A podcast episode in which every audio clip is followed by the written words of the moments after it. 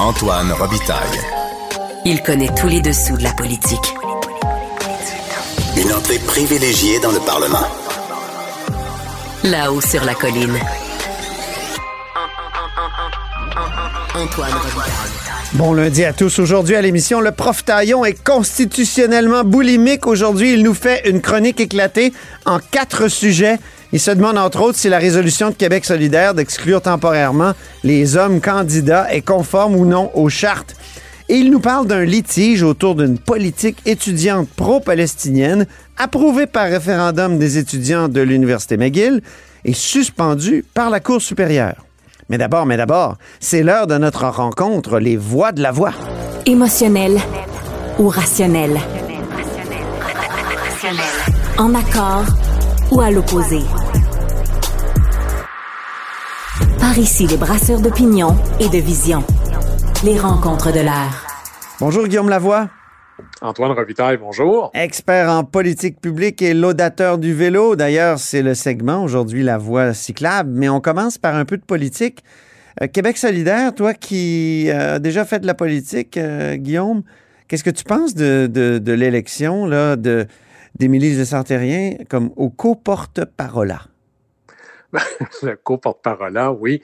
Eh bien, j'étais plutôt surpris parce que je m'attendais, moi, je pensais, euh, je regardais ça de loin, je voyais en Christine Lavry peut-être la meilleure des trois, quoiqu'elles étaient relativement bonnes là, toutes les trois, mais je pensais vraiment que c'était elle qui incarnerait le mieux le potentiel de croissance puis de professionnalisation de QS. Alors, autant pour moi, elle a terminé, Mme Labrie, la troisième au premier tour.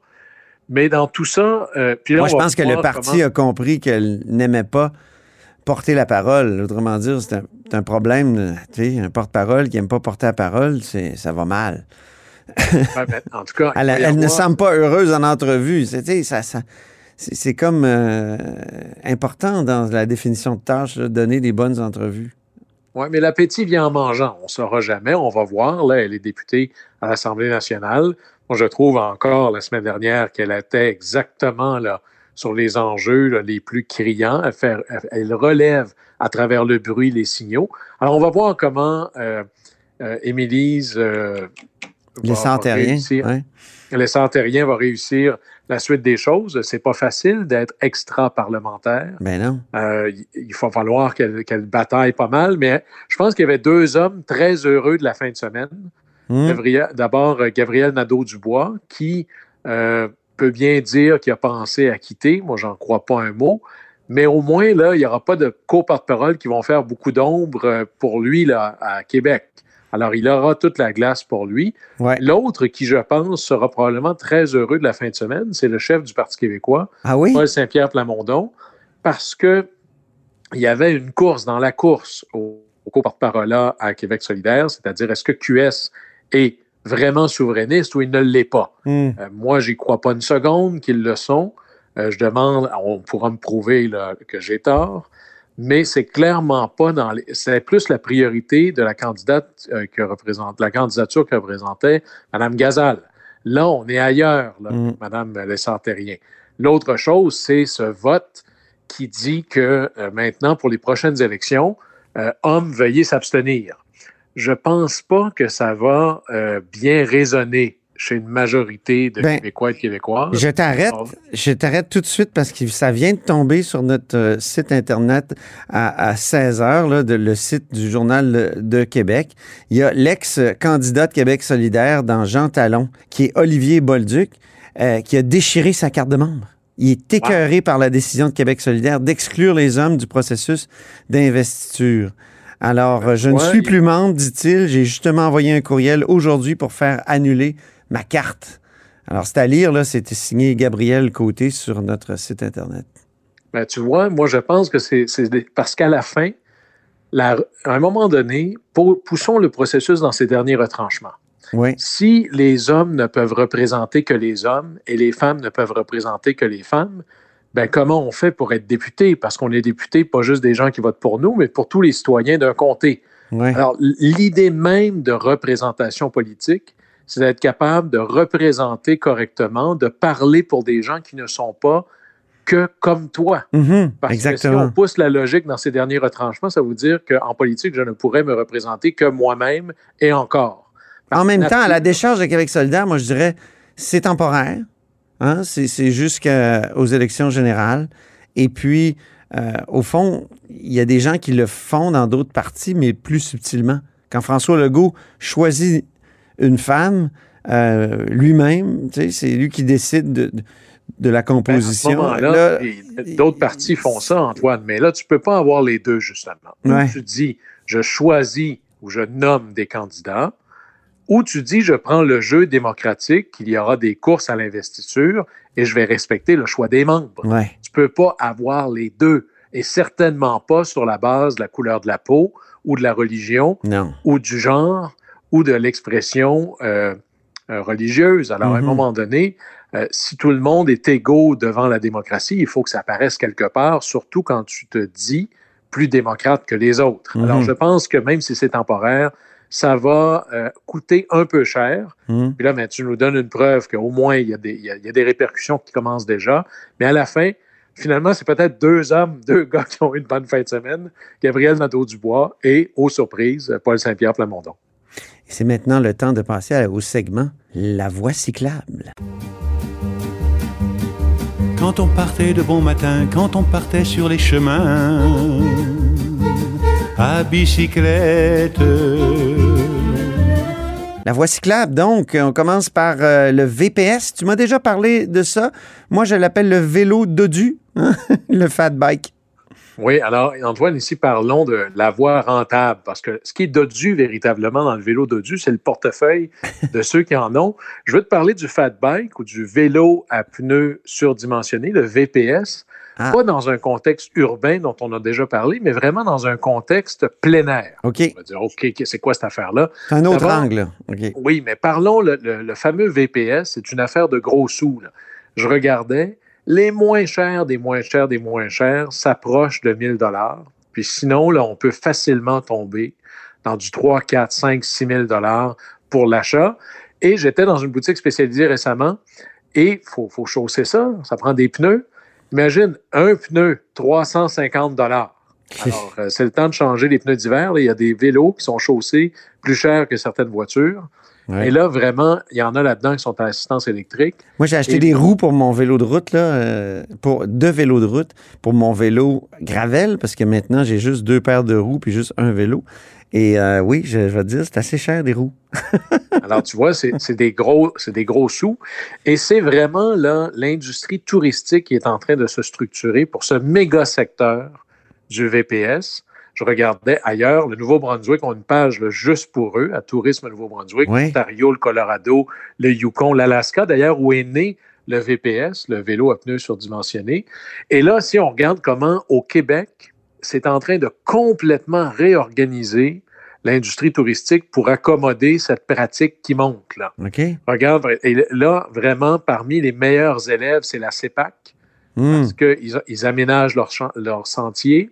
C'est la promotion de l'activité. Ils font même la location de vélos euh, à pneus surdimensionnés pour pouvoir en profiter.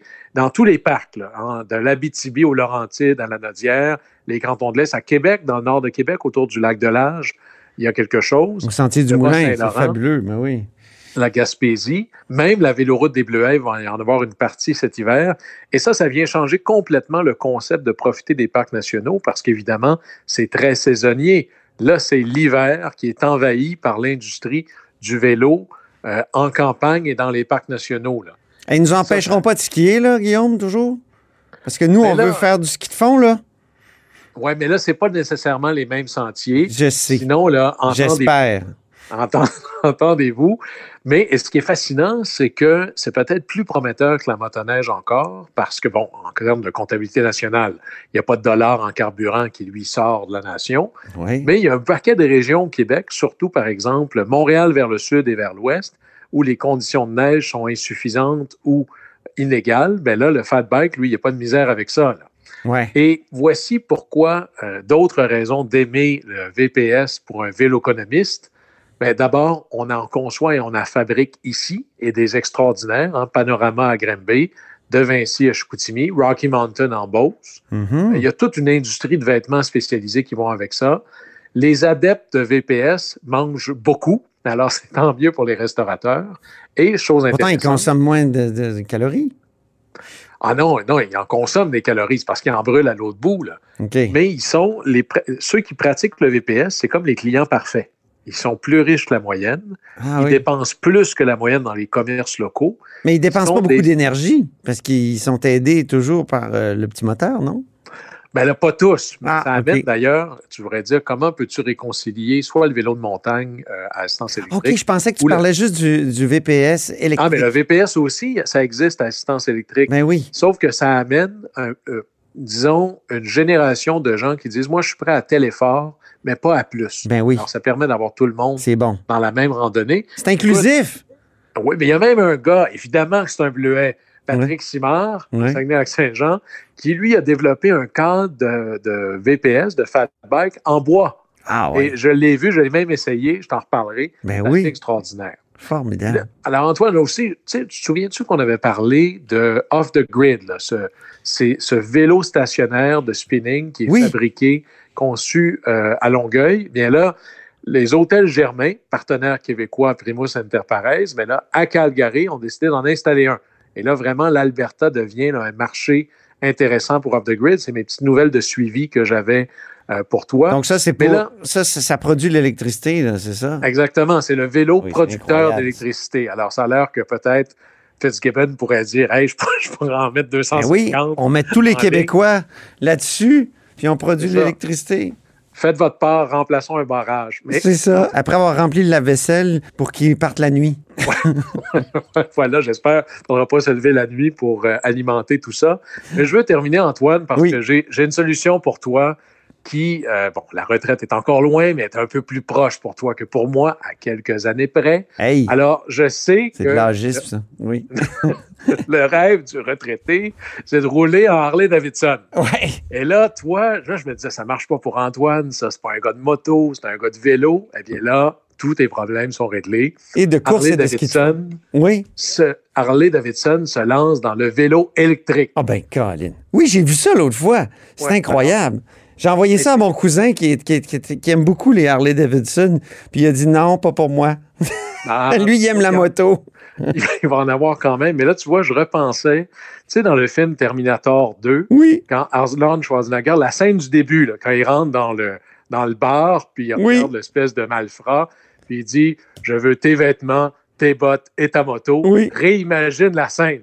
Parce que la moto, c'est une Harley Davidson. Oui. Harley- alors, on a Schwarzenegger qui rentre, qui dit Je veux tes vêtements, tes bottes et ton vélo. Alors, tu vois, il y, en a pour tout. Même pour les rockers à la retraite pourront se promener Il en Harley. Puis il est beau leur vélo. Je suis allé le voir. Il est, Ah, il est sublime. Ah oui. Là, et, y a- a- a- ils ont réussi à garder la ligne distinctive d'une moto et la ligne distinctive là, des Harley. Franchement, superbement réussi. Tu vois, si Harley Davidson se tourne vers le vélo, Oui. c'est que c'est une économie en montée. Tu vois, la vélo-économie, on y revient tout le temps. Il va falloir demander à Brigitte Bardot d'a- d'adapter son succès. Oui, alors elle pourrait dire Je n'ai besoin de personne en Harley Davidson. Oui. On va faire jouer ça sur les pistes cyclables. Merci beaucoup, Guillaume. On se reparle demain. Au plaisir. Salut. Je n'ai besoin de personne